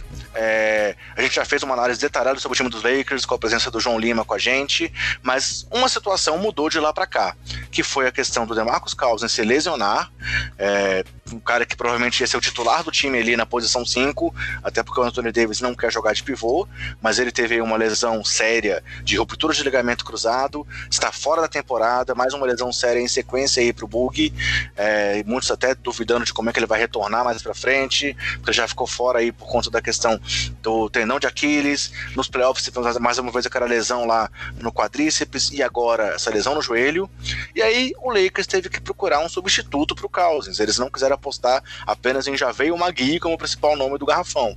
E aí entrevistaram, entrevistaram, fizeram treinos com Joaquim Noah, com Mo Spakes, com Martin Gotard é, e com Dwight Howard. E acabaram optando então para é, desgosto de grande parte da torcida dos Lakers, que tem essa mágoa pela primeira passagem do Dwight por lá, optaram pela volta do Dwight Howard. É, até o Nenê foi cogitado em alguns momentos como possível é, é, nome para ir para lá, mas parece que ele realmente vai se aposentar. Então o Lakers apostou realmente na volta do Howard para a equipe. E aí, Marconi, você acha que é uma aposta que pode dar certo? Ou realmente a passagem dele, dele por lá foi tão negativa que isso pode influenciar também no que vai acontecer dentro da quadra nesse segundo momento do Howard lá em Los Angeles? A primeira coisa que eu lamentei muito nesse processo do Lakers para escolha de novo pivô foi os caras não terem me ligado. Estou disponível, continuo com condição de jogo, né? Eu poderia ser um ótimo pivô com meu 1,84m de altura. Mas, né, isso posto, eu confesso para você que eu vejo com bons olhos a contratação do Dwight Howard, porque assim, se por um lado a galera lamenta e reclama da primeira passagem dele lá. E, e o próprio Kobe falou que ele, que ele era molengão lá nos treinos e tal, não dava duro, Paraná. Soft, né? Seu bananão, quase, né? O Kobe falou dele. Mas assim, é, eu acho que deve ter tido uma conversa muito da servida de, de, de, de, de GM do time, de treinador, deve ter sentado com ele no canto e falado: meu amigo, você já passou aqui uma vez, você sabe a dor de cabeça que você deu. Se você vier agora é nas nossas regras. E ele também sabe que está no momento da carreira dele que ele precisa rever muita coisa, que ele precisa buscar um bom caminho e que ele sabe que se não vai voltar a ser um nome de franquia, que nem se cogitou em um, no, momento da carreira dele, ele tem grande chance de ser um roleplayer de um time que está trabalhando forte para tentar ser campeão nas próximas temporadas, que esse é o objetivo dos Lakers. Então eu penso que ele vem para dar uma ajuda muito boa para o time. Né? Outra questão, gente, é, você comentou que o Davis não queria fazer o papel de pivô, não queria jogar na 5. Cara, o Dwight Howard entrando no, no Lakers, ele tá dando uma opção pro técnico que é a depender do time que eles estão enfrentando, da configuração que eles peguem do outro lado da quadra, eles colocam em quadra ao mesmo tempo o Dwight Howard e o Anthony Davis, e aí você tem um trabalho miserável pro outro time no garrafão, né? Que eles vão dar trabalho ou você vai fazer uma rotação botando, tirando um e colocando o outro para descansar. Pelo seguinte, você quando monta um time, raramente você tem dois pivôs de ponta, dois pivôs muito efetivos, ainda mais no, na configuração de NBA que a gente tem hoje, que a gente já comentou em N situações, né? De um NBA mais de perímetro, de uma jogada mais rápida e tal. Você fizer uma rotação dessa, na hora que o seu pivô titular cansar, você não vai ter um pivô à altura para segurar o pivô reserva do time. Então, se o Dwight Howard jogar, e aí eu tô falando nem nível de All-Star, mas se ele jogar bem, o Lakers fez um, um, um, um, acerto tremendo levando ele para lá. Eu acho que isso tem que ser olhado. Um outro ponto, André, que eu queria destacar é o seguinte: o Lakers ele tem uma tradição de super pivôs. Né? A gente tem uma série de nomes que a gente pode citar do Lakers nessa tradição, nessa escola. E eu acho que o Dwight Howard não ia dar o mole que ele deu da primeira vez, de, de não aproveitar os ensinamentos é, é do, do Jabá na hora de um treino.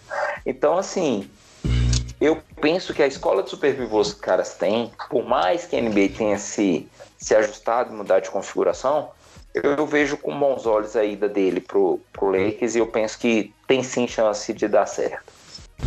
É, parte do que deu errado da primeira vez foi essa questão dele, dele, do momento da carreira dele. Ele se julgava uma super estrela realmente, né? Era um cara que vinha aí de, de prêmio de melhor defensor da temporada, era o Star, é, é, e foi para lá como um super, uma super estrela. E ele queria a bola mais do que ele recebeu, porque o Kobe estava lá, né? Então agora é uma fase diferente da carreira dele. Se ele realmente está disposto a assumir esse papel de coadjuvante, algo que, por exemplo, o Carmelo Anthony não conseguiu fazer, é, é, algo, é algo muito positivo. Se a gente for olhar aqui, por exemplo, na, na, última temporada ele jogou só nove jogos lá em Washington porque ele se lesionou. Mas se a gente for pegar a penúltima temporada dele, em Charlotte, ele jogou as 81 partidas, com média de 30 minutos por jogo, e fez 16 pontos e pegou 12 16,6 pontos, pegou 12,5 rebotes, além de dar um toque e meio por partida, 1,6. Então, assim, realmente é, são números que, claro, não que ele vá ter isso no Lakers, porque ele, ele não, talvez não tenha o protagonismo que ele mesmo lá em Charlotte teve um pouco maior. Mas é um cara que ele pode sim contribuir se ele assumir o papel que ele realmente tem que ter agora, né? Então, concordo contigo que foi uma boa movimentação. Vale lembrar que o contrato dele é não garantido. Então, assim, uhum. é, se ele permanecer no elenco, até, até curioso, a partir do dia 21 de outubro, a cada dia que ele ficar no time, ele recebe ali perto de 15 mil dólares. Então, assim, realmente é um contrato baixo, porque o Lakers não tinha tinha cap, é, não tinha cap disponível. E para um cara que, se ele realmente se adaptar ao papel que estão oferecendo a ele, pode sim contribuir. Então, é, a minha sugestão para os nossos colegas aí, torcedores dos Lakers, é engula o Dwight, porque ele pode ajudar vocês. E se não ajudar, manda ele embora. O contrato dele não é garantido mesmo. para mim, a aposta é mais do que válida. Eu acho a perda do Cousins uma perda grande, porque eu acho que tinha tudo para ele ajudar bastante o time também. É, mas do que se demonstrou o mercado depois dessa situação, o, o Howard, para mim, era a melhor opção disponível realmente. Seguindo em frente, então, galera, já falamos aí do, do Dwight Howard, não vamos aprofundar muito nisso, porque nesse momento não é o nosso foco detalhar demais uma movimentação entre aspas, menor da NBA, vamos falar um pouco sobre a pesquisa de calouros. Anualmente a NBA faz uma pesquisa com os calouros, onde eles indicam quem para eles é o candidato a calouro do ano, quem vai ter a melhor carreira na NBA, entre outras perguntas. E eu vou passar aqui para o resultado desse ano do voto dos calouros nos próprios calouros. e aí, para eles, galera, o candidato principal a calouro do ano foi o Zion Williamson, com 35% dos votos, seguido do Jamoran, com 27% dos votos, ou seja, eles seguiram ali a mesma ordem do draft para indicar o principal candidato. E aí uma coisa que é curiosa de dizer aqui é que nessa pesquisa que começou em 2007, a única vez em que os calouros acertaram quem foi o calouro do ano foi no primeiro ano, que foi quando eles votaram em Kevin Durant como calouro do ano. Então, assim, eles costumam errar, mas acho que dessa vez, se, a não ser que o Zion se machuque, acho que vai ser o segundo acerto, né, Marconi? Cara, eu quando eu tava olhando aqui o roteiro que você preparou e tal, algumas coisas, eu fiquei pensando, cara, que molecada que não entende nada de basquete, parece que olha para isso, sabe? Parece que eu que só dou palpite furado, de 2007 para cá só acertaram uma. Vamos ver se esse ano a coisa melhora. O Zion tem tudo para ser o calor do ano. O último ano a gente teve um, um, um, Foi bem bacana porque ficou bem dividido, né? A gente tinha expectativa em torno de mais de um jogador. E esse ano a bola da vez não tem jeito. É o Zion Williamson. E ai dele se não fizer o que está sendo esperado. Então vamos ver como vai ser. O próximo item da pesquisa foi onde eles indicaram um jogador que deve ter a melhor carreira na NBA. E aí, curiosa, curiosamente, eles realmente não costumam votar no calor do ano para quem vai ter a melhor carreira. E aí, dessa vez também aconteceu isso. E o mais votado foi o Cam Reddish, do Atlanta Hawks, com 19%, seguido pelo Jamoran, na segunda posição, com 16%. E aí, uma curiosidade aqui também é que nos últimos seis anos, e agora mais uma vez com o Reddish, um jogador de Duke foi indicado para time de melhor carreira, o que mostra a força da universidade na formação dos atletas, pelo que os próprios atletas constatam, né, Marconi? Duke é uma universidade de tradição e aí fica até a dica para o amigo basqueteiro. Quando chegar o período ali de março, galera, assistam ao universitário. É muito bacana, porque além de ver os próximos nomes que vão brilhar na NBA, vocês vão ver uma dinâmica de jogo diferente. Vocês vão ver uma torcida apaixonada, que faz bagunça, que tosse, que, que vai com fanfarra para o ginásio. É muito bacana. E Duke é uma universidade de tradição no basquete, isso aí é incontestável. E todo ano tem safras boas também de jogadores para entregar para a NBA pelos drafts. Esses foram os dois itens que a gente trouxe como maior destaque. Eu vou passar rapidamente por alguns dos outros. Eles voltaram aí como, como o melhor, maior steal do draft, né? O maior, o maior jogador que vai surpreender pela posição que ele foi escolhido no Ball Ball, que foi o pick 44 pelo Denver. Votaram no jogador mais atlético, o Zion Williamson, e aí, curiosamente, 85% dos, dos rookies votaram no Zion como mais atlético, o que é um recorde. Como melhor arremessador, votaram no Tyler Hero, do Miami Heat. Melhor defensor, o Matisse Tiburi, do Philadelphia. Melhor playmaker, o Jamoran, também com 40% dos votos. E aí, como os dois aspectos que sempre votam do, da, como melhorar o próprio jogo, disseram que o maior ajuste que eles precisam foi a velocidade do jogo para 40% dos, dos garotos e que a maior, maior habilidade que eles têm para desenvolver para 32% foi o arremesso. E aí o último item do, do, do da, dessa pesquisa, que é o que envolve qual é o jogador favorito dessa safra de calouros na NBA, o mais votado foi LeBron James para 38% deles, seguido por Kevin Durant para 20% e para Kawhi e Damian Lillard com 8% cada. E aí também trazendo aqui o histórico dessa pesquisa, apenas três jogadores venceram essa indicação até agora de melhor de melhor jogador, jogador favorito para garotada. O Kobe Bryant três vezes, o Kevin Durant três vezes e agora o LeBron James por quatro vezes, sendo que ele foi indicado pelas três últimas temporadas como preferido aí da molecada. Mais do que natural, uma dominância dos maiores nomes da liga nos últimos anos, né, Marconi? Exatamente. E aí fica até a surpresa do, do para mim, pelo menos, do nome do Damian Lillard empatado com o Kawhi em terceiro, né? Eu achei bem interessante, bem surpreendente. Um ponto que eu, que eu queria destacar a respeito da pesquisa é o seguinte: apesar do Zion Williamson ter sido o jogador mais badalado do draft e tal, a gente vê que nas indicações, nos comentários dos próprios calores, o Jamoran aparece muitas vezes, né? Uhum. Tem boas colocações. Eu acho que isso é um, um bom indicador para a gente acompanhar, porque apesar do, do da primeira escolha ser aquela badalação toda, às vezes as escolhas que vêm depois é, é, é também são surpreendentes e têm uma carreira interessante e chamam muita atenção na liga. E o Grizzlies apostou nele para entregar a reconstrução do time ao lado do, do Jackson Jr., né? Então, realmente, muito pertinente seu comentário. Então, galera, assim a gente fecha essa nossa análise desse segundo bloco do podcast. Vamos falar agora das nossas curtinhas para encerrar esse papo de hoje com vocês.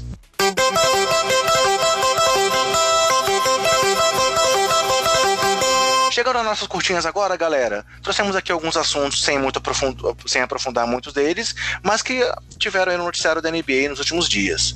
O primeiro foi o anúncio de Tyron Lu como assistente do Doc Rivers nos Los Angeles Clippers. O Lu aí voltando ao cargo de assistente após ter sido campeão lá pelo Cleveland Cavaliers como técnico principal. E aí, também citando o Tyron Lu e essa questão do Cavs, uma notícia que envolve o David Blatt, que foi técnico do Cavs antes do Tyron Lu, que teve ali problemas com o LeBron tal, e não se firmou na NBA, mas é um dos grandes nomes dos técnicos da Europa. O David Blatt anunciou, num texto bem emocionante, que tem esclerose múltipla, mas ao mesmo tempo que deu essa notícia aí triste, né, essa questão de saúde envolvendo é, o, o David Blatt, ele disse também que não é nada que vai impedir o de exercer sua profissão e que ele pode continuar treinando mesmo com essa doença. É, Triste isso, né, Marconi? Tomara que o Brett siga realmente bem. É, e a, é uma doença que ela é ela é bem delicada de se tratar, né? É uma doença crônica, é, afeta fun algumas funções do sistema nervoso, até pelo tipo de dano que ela causa é, nos neurônios, na baía de mielina e tal, enfim. Mas a gente torce pelo, pelo bom progresso dele, pela boa forma de lidar com a doença, né? A progressão da esclerose múltipla, ela, ela tem uma, uma forma de ser acompanhada, uma forma de ser tratada que passa pela alternativa de você tentar minimizar alguns impactos dela e depois tentar colocar o paciente numa situação de conviver com aquilo de uma forma um pouco mais adequada, né? Mas é algo que requer atenção e, e que, a depender da situação, pode sim dar um, um, um bom nível de, de debilidade para quem a tem, né? Então é torcer para que ele tenha condição de, de, seguir com uma boa saúde, com, com, com a condição física e psicológica bacana durante um bom tempo ainda. Beleza, passando agora para duas notícias aí do mercado de jogadores. A primeira foi mais uma extensão de contrato, né? Vale a pena lembrar que as extensões podem acontecer até agora é, o final desse mês. E aí o, o, Brooklyn Nets estendeu o contrato do Caris Lavert com um contrato de três anos por 52 milhões, 52,5 milhões de dólares. É, o que mostra aí que ele realmente, o que ele jogou bem antes de se lesionar na última temporada, garantiu aí que o Nets aposta nele como um dos nomes aí para poder ajudar o Kyrie e o Kevin Durant no futuro da franquia. E a segunda notícia, antes de passar para vocês se quiser comentar, foi uma notícia que para muitos é triste. E aí eu vou até essa eu vou querer que você comente a fundo aí, porque eu sei que você é, é um grande conhecedor do basquete chinês desde os seus tempos claro, lá. Claro. Você, você lá em, lá em Morro do Chapéu ia lá para Chinatown de Morro do Chapéu, né? Que foi o fato do, do Jeremy Lin realmente, depois de ter comentado recentemente que estava triste, porque via que a NBA estava fechando as portas para ele, ele realmente vai jogar na China, vai jogar lá no Beijing Ducks. E aí, mesmo após aquela onda da Linsanity incrível, realmente parece que a NBA fechou as portas pro Jeremy Lin. O que, você tem a falar desses dois caras aí, Marconi? Cara, eu vou focar mais na questão do Lin. Porque, assim, tem Hoje, ele não é o primeiro jogador da NBA que a gente cita hoje nesse pod com um contrato na China. A gente falou do Escola mais cedo, por exemplo, né? É, e aí, e também falamos a respeito do tanto que há um esforço em aumentar o mercado de basquete na China, de, de fazer um trabalho. Os caras têm feito isso lá também. Eles têm tentado reforçar a liga, eles têm tentado levar alguns atletas um pouco mais diferenciados para poder chamar a atenção para a liga, inclusive, não só do torcedor chinês, mas para que os outros países possam olhar para a liga com um pouco mais de atenção. O Jeremy Lin, cara, ele é um caso muito interessante e quando eu fiquei pensando é, no anúncio que ele fez e na trajetória dele, a sensação que me vinha, a imagem que me vinha à mente era daquelas bandas que gravavam um sucesso só e nunca mais apareciam. Às vezes o cara fazia outro disco bacana, tinha outra música legalzinha, mas ele tem um único hit e, e nunca mais conseguiu fazer um grande sucesso, nunca mais conseguiu produzir um grande álbum, alguma coisa assim. Quando ele teve aquele movimento do Insanity, é, é, é, e aquilo foi no, no, New York Knicks, se eu não me engano, é, foi, foi algo impressionante. Tipo, o time estava no buraco, o time estava num momento de crise, ou novidade, né? Fala que o New Knicks estava num momento de crise.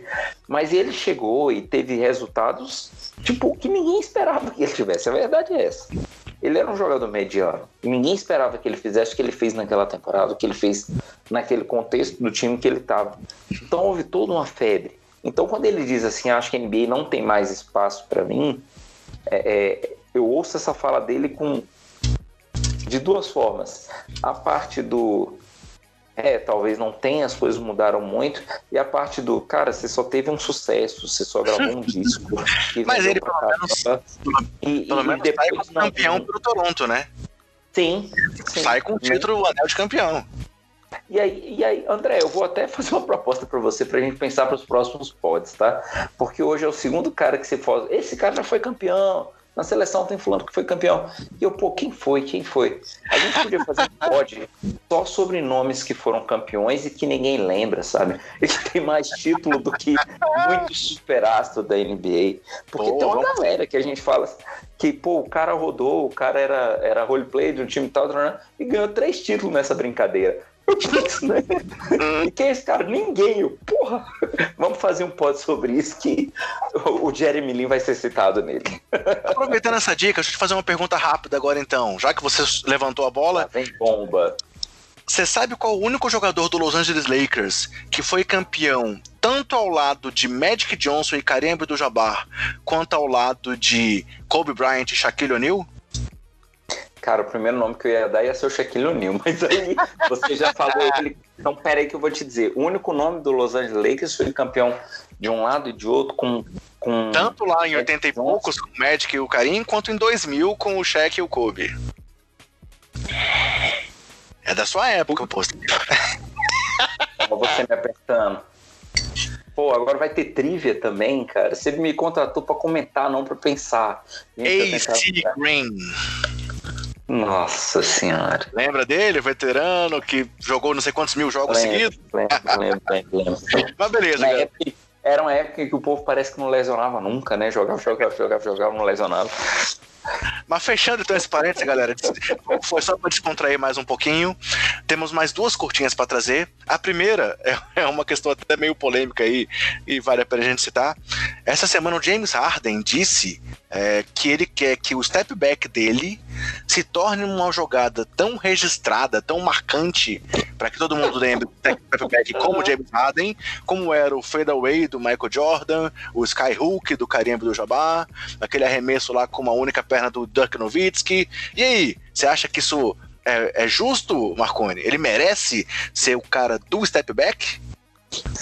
É, eu acho que assim, para poder fazer isso e registrar o movimento, a gente vai precisar passar uma mudança na regra antes, né? Que é a mudança que permite você segurar a bola e dar 10 passos antes de lançar ou passar para um companheiro. Aprovando essa mudança, dá para fazer o que ele quer. Bem, depois desse comentário, eu prefiro me abster e não vou, não vou me manifestar. E aí, galera?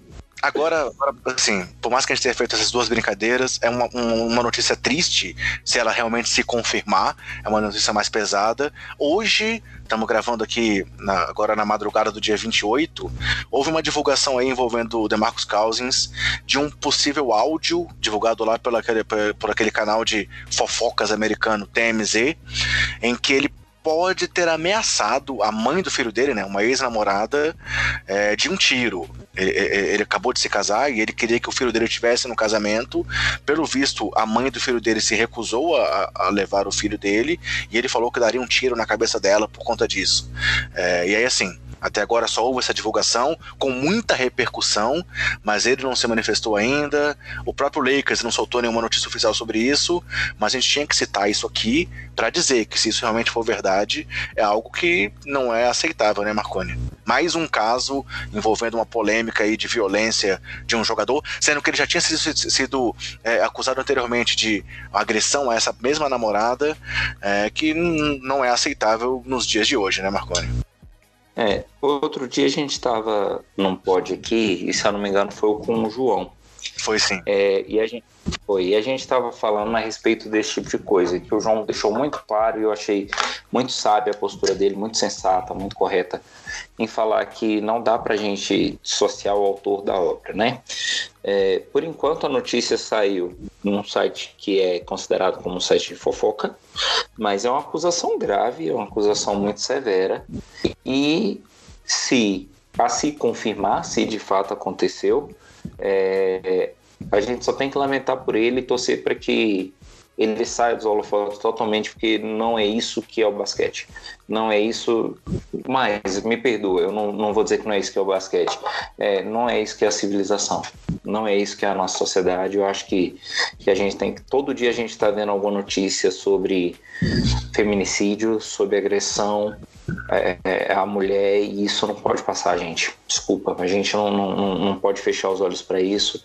A gente tem que, que entender, sim, que e além do discurso do ah, você tem mãe, você tem irmã, você devia sentir alguma coisa por isso. Não, é além disso. É errado, é errado e pronto, não tem o que discutir, não é negociável, não tem meio termo, né? É, toda a vida tem que ser preservada e o respeito à, à, mulher e reconhecer que em algumas situações sim ela é condição mais vulnerável, isso aí não é negociável, gente. Então, é, a se confirmar, é como o André falou, né? Por enquanto é uma notícia, ele não se pronunciou a respeito, ainda não se ficou claro até que ponto há uma denúncia formal, mas é claro que partindo de toda a presunção de inocência e claro também de toda a questão de acreditar no, no que a vítima está colocando, apesar da fonte que, que revelou, é, a se confirmar a notícia é algo que é muito triste, é algo que é muito preocupante para a gente poder pensar. Então é isso, galera. A gente acaba terminando esse podcast com um assunto chato, né? Foi um podcast que a gente abordou muitas coisas legais, falou muito sobre o Mundial, sobre é, é, essa questão da pesquisa de calor, sobre o Dwight, sobre esses assuntos até engraçados, como essa brincadeira que a gente fez do Jeremy Lin, do Harden, mas a gente acaba com esse assunto um pouco mais pesado, que a gente não podia deixar de abordar, e aí caso alguma coisa surja de novo, a gente pode até tratar sobre esse assunto novamente mais pra frente, mas como o Marconi falou, é algo inaceitável. Então, fechamos o podcast de uma forma um pouco mais pesada, mas eu quero mais uma vez dizer pedir para que vocês nos acompanhem nas redes sociais. Lembrar do que o Marconi disse, que vem nosso podcast comemorativo daqui a pouco, de um ano do podcast Basqueteiros. É, e aí vai ter novidade. Aguardem, nos acompanhem, nos sigam. Estamos discutindo coisas legais aí. Há uma possibilidade, talvez, de pensarmos num fantasy do Basqueteiros, né, Marconi? Mas vamos trabalhar um pouco mais essa ideia. Contamos com o apoio de vocês para o que vem pela frente. Não é isso, Marconi? Com certeza, vamos amadurecendo aí. É, ainda já na linha de a gente fazer os nossos agradecimentos e tal, é, a gente está terminando a gravação, já é dia 28, madrugada dia 28, a gente começou dia 27 os nossos trabalhos da casa, e dia 20, e aí eu vou aproveitar deixa, porque dia 27 de agosto é dia do psicólogo, então queria parabenizar o amigo basqueteiro que é psicólogo que ouve a gente. Queria parabenizar principalmente. Parabéns aí, Marconi. Muito obrigado pela parte que me toca. Né? Parabenizar o psicólogo do esporte que agrega tanto valor para as nossas equipes, principalmente no time de basquete, que é o que a gente está tratando aqui, e fazer, é, já que a gente acabou terminando de uma forma meio densa, eu vou trazer mais uma curtinha aqui, André, se você me permite, bem breve. Claro. É, o pessoal postou uma foto do Delonte West essa oh, semana. Verdade né?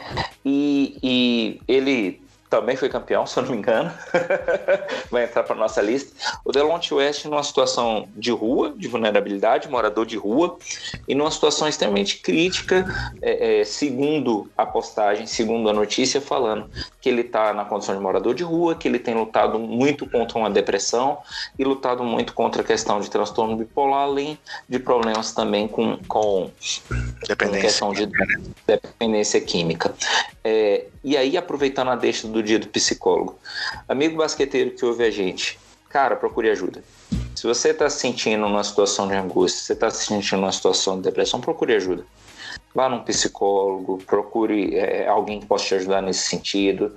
Aproveite, aí eu estou resgatando isso para o seu dia do psicólogo, porque esse é um assunto que, para todos nós aqui, é, é algo muito importante é algo que a gente fala com vocês do coração. A gente tem sempre tem um vínculo com alguém que teve uma situação é, é dessa natureza e a gente fala procure ajuda, né?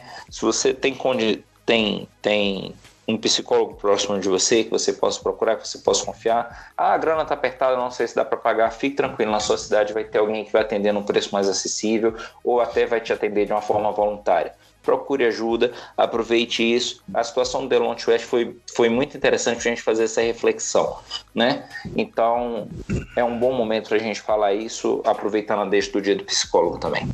Beleza. E é um caso que tem sido recorrente comentário na NBA, né? Desde lá daquela divulgação do Kevin Love assumindo que lutava com a depressão, DeMar DeRozan. Perfeito, Marconi. Ótima colocação. Então, minha última despedida, como eu comentei no começo, acabei de voltar de férias, então, além de dar um beijo aqui na minha esposa, no meu filho, eu tava no casamento da minha irmã também, né? Então, irmãzinha, seja muito feliz, que você e o cunhadão aí possam realmente construir uma família e ter muita alegria, muita paz, muito amor, beleza? Então é isso aí, Marconi. Um grande abraço e até semana que vem, galera.